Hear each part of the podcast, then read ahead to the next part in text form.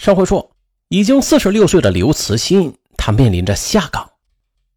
十几年前的这位刘慈欣，他还尚未成为科幻巨头，而他在摸鱼中产出的《三体》，也仅仅是少数人怀中的瑰宝。他那千字百元的连载稿费和尚未开发的科幻市场，留给他施展拳脚的空间实在是有些局促。不过，也就是在这一时期，一个名字叫宋春雨的编剧，他则敏锐的就察觉到了这部作品的商业价值。他和自己的导演丈夫张帆帆找到了刘慈欣。那是抢先众人一步，以十万元的超低成本拿下了这部科幻神作，也就是未来的超级 IP 影视改编版权。当时啊，打算将其拍成电影。虽然刘慈欣他后来辟谣说不止十万元吧，但是估计也是高不到哪去的。在这里也不得不感慨一下啊，这宋张夫妻二人的远见目光。上文当时没这眼光，否则也就没有他们什么事儿了。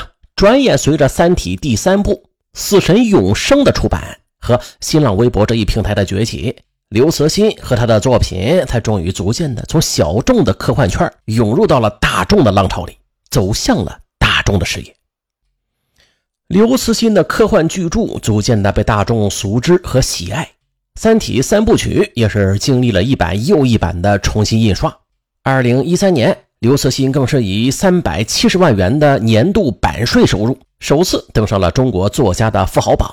而也就是在同一年，宋张夫妇便宣布持有《三体》版权，公开了电影立项。只是吧，消息一出，立马就迎来了原著粉丝的劝退三联名场面：不要拍摄，不要拍摄，不要拍摄。不过此时，宋张夫妻俩愁的倒不是粉丝的抵制啊，而是拉不到赞助啊。要说这么有前景的 IP，他怎么可能没有赞助啊？而这就要归功于宋张夫妻俩开出的条件了。这部电影必须得有张帆帆来导演，宋春雨来编剧，总投资不得少于两个亿，否则一切免谈。好嘛，在当年啊，投资两个亿的大制作电影可以说是屈指可数的，即便是现在吧，那也算得上是大制作了。更何况那个时候，我们中国的科幻电影更是处于一片贫瘠的土壤之中呢。即使是有优良的品种吧，那也未必能够在这片土地上开花结果的。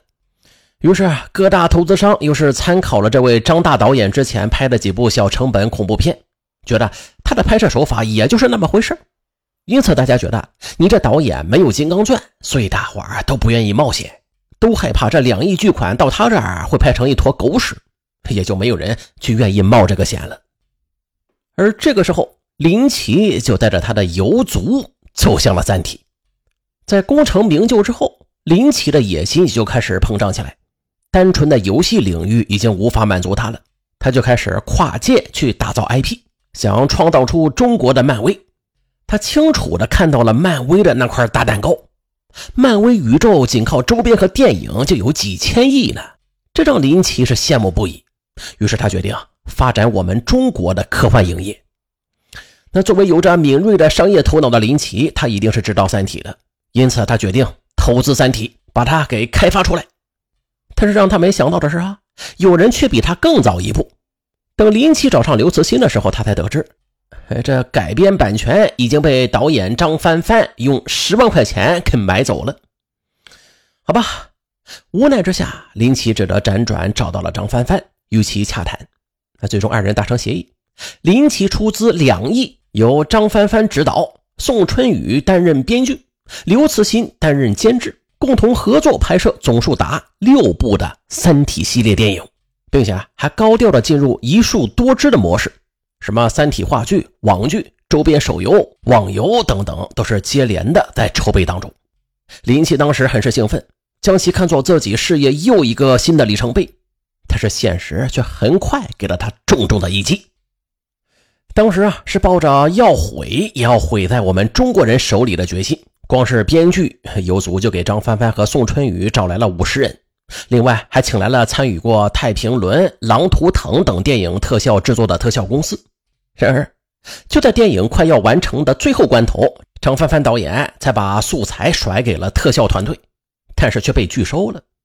原因很简单啊，就是拍的太烂了，再加上编剧添了很多原创的剧情，这就使得电影情节过于跳脱，以至于最后的样片效果堪比是 PPT，再 后来呀，这游族影业公司的高层也是纷纷离职，人员变动是军心不稳，《三体》的影版就这么搁浅了。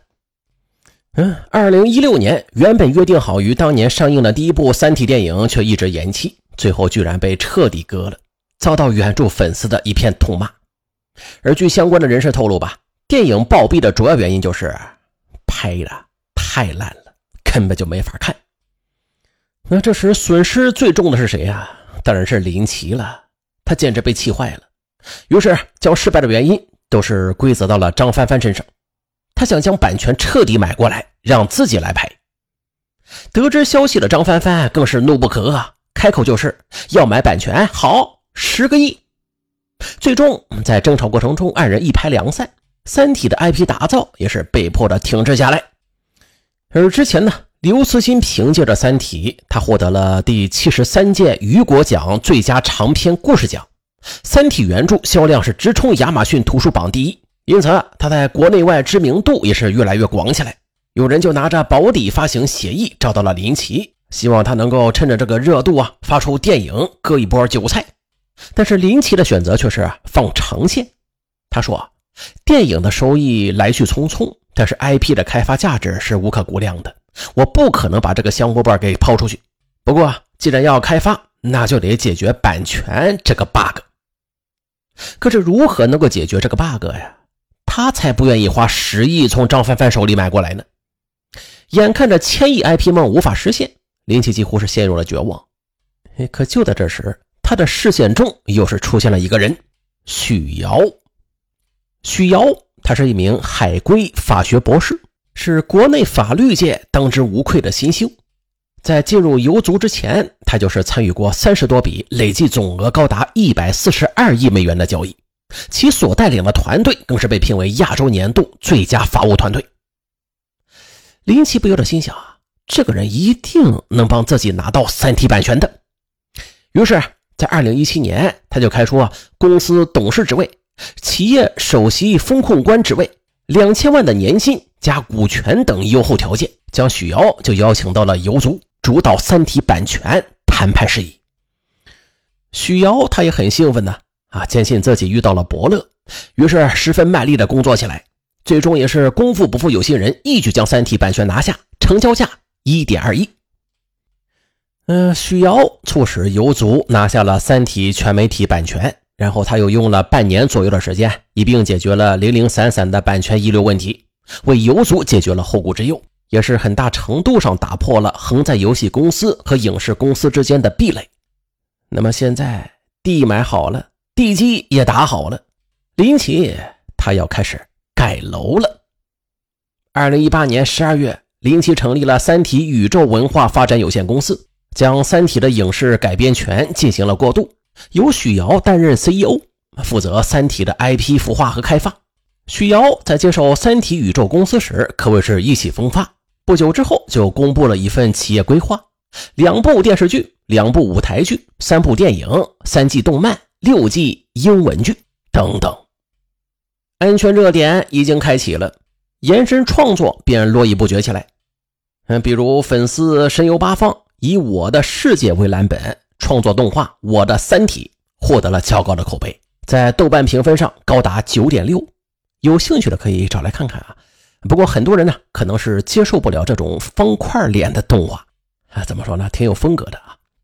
又是到了二零二零年。光线传媒宣布将拍摄《三体》新的电影版，网飞也是宣布啊，即将拍摄《三体》英文剧集，B 站版的动画版《三体》，联合文化的电视剧版，也就是现在仍然在热播的腾讯剧版《三体》，七二九声工厂广播剧，还有有声小说等等啊。据说啊，这《三体》游戏也是在筹备之中。